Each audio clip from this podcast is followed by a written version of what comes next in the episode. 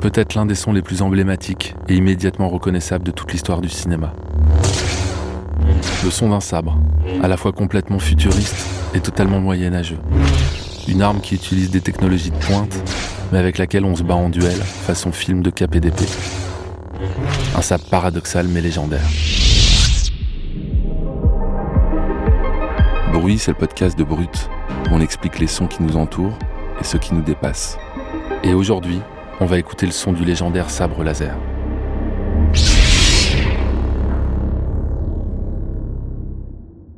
La toute première fois que l'on entend ce son, c'est en 1977, dans le tout premier épisode de la trilogie initiale de Star Wars, l'épisode 4, Un nouvel espoir. Obi-Wan Kenobi donne à Luke Skywalker le sabre laser de son père, Anakin Skywalker. C'est l'arme des chevaliers Jedi, une arme noble pour des temps plus civilisés, précise Obi-Wan. Ce son, c'est donc celui de l'arme la plus importante de la saga Star Wars. Seuls ceux qui maîtrisent la force sont capables de la manier. Les chevaliers Jedi, qui l'utilisent pour défendre la paix et la justice dans la galaxie. Et leurs ennemis les Sith, qui en maîtrisent le côté obscur. C'est bien ce qui rend cette arme unique. Et qui dit arme unique, dit bruit exceptionnel. Un bruit tellement novateur et évocateur qu'il a ensuite influencé toute l'histoire du cinéma. Comme dans Toy Story, où ce champ magnétique sonne étrangement comme le halo d'un sabre. Ou quand dans Harry Potter, le jeune Voldemort se fait transpercer la poitrine. Pourtant, le son du sabre laser de Star Wars est un son déposé. Pour fabriquer un jouet de sabre laser, il faut s'acquitter de deux licences. Celle du nom sabre laser et celle de sa signature sonore. C'est dire à quel point elle est constitutive de son identité. En réalité, il n'existe pas un son de sabre laser, mais des sons. Déjà en fonction de son état, quand il s'allume, quand il est allumé, et quand il s'entrechoque dans une scène de combat.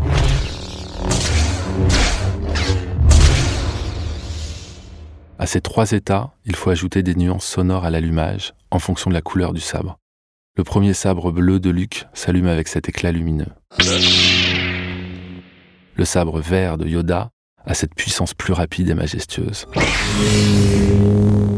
Alors que le sabre rouge de Dark Vador se déploie dans une déflagration beaucoup plus sinistre. Pourtant, ce son est impossible, tout comme l'existence de l'arme en elle-même. Un laser est un faisceau lumineux, d'ailleurs on dit lightsaber en anglais, un sabre de lumière. Or, comme les rayons du soleil, un faisceau de lumière ne peut pas se voir, à moins qu'il y ait de la poussière en suspension. Par ailleurs, dans le film, un sabre mesure 1,3 mètres. Or, dans la réalité, un faisceau de lumière ne peut pas avoir de longueur limitée dans l'espace. Il se prolonge à l'infini jusqu'à rencontrer un obstacle. Du côté son, la lumière ne fait aucun bruit, donc le sabre devrait être totalement silencieux. Et surtout dans le monde réel, des faisceaux de lumière se traversent sans aucune résistance. Ils ne peuvent donc pas s'entrechoquer bruyamment comme des sabres de métal.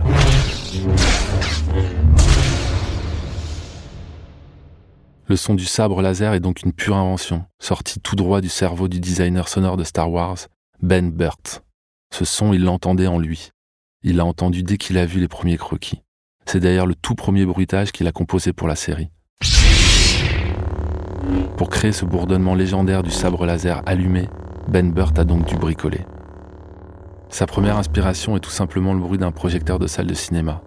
Un bourdonnement mystérieux et magique, dit Ben Burt presque musical. C'est le hmm.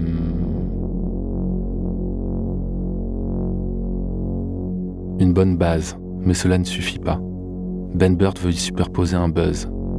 Et c'est en promenant son micro par hasard à l'arrière d'une vieille télévision à tube cathodique qu'il le trouve. En superposant les deux, le sabre laser commence à prendre vie. Mais il lui manque encore le mouvement, pour ça, Ben Burt a diffusé en boucle le son obtenu et a agité un autre micro devant les enceintes. L'enregistrement de ce micro en mouvement produit ce qu'on appelle un effet Doppler. Quand la distance entre l'émetteur et le récepteur varie, la fréquence d'un son varie aussi. Plus un son se rapproche, plus il est perçu comme aigu. Plus il s'éloigne, plus il devient grave. comme quand une ambulance passe et que les notes de sa sirène changent quand elle s'éloigne. Star Wars a tellement marqué les esprits que des bricoleurs tentent en vain de recréer le sabre laser dans le monde réel. Comme on l'a dit, c'est impossible. Mais certains ont réussi à s'en rapprocher en fabriquant une torche à plasma. Avec une bouteille de gaz, il est tout à fait possible de projeter un jet de plasma au bout d'un manche et de lui donner une couleur, vert, bleu ou rouge, en fonction de sa chaleur.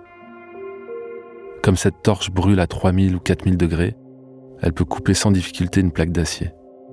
Visuellement, ça marche, mais c'est sur le bruit que le bas blesse. On est plus proche du chalumeau que du sabre laser. On peut toujours rajouter un bruitage par-dessus pour renforcer l'illusion. Mais dans ce cas, il va falloir payer des droits à Lucasfilm.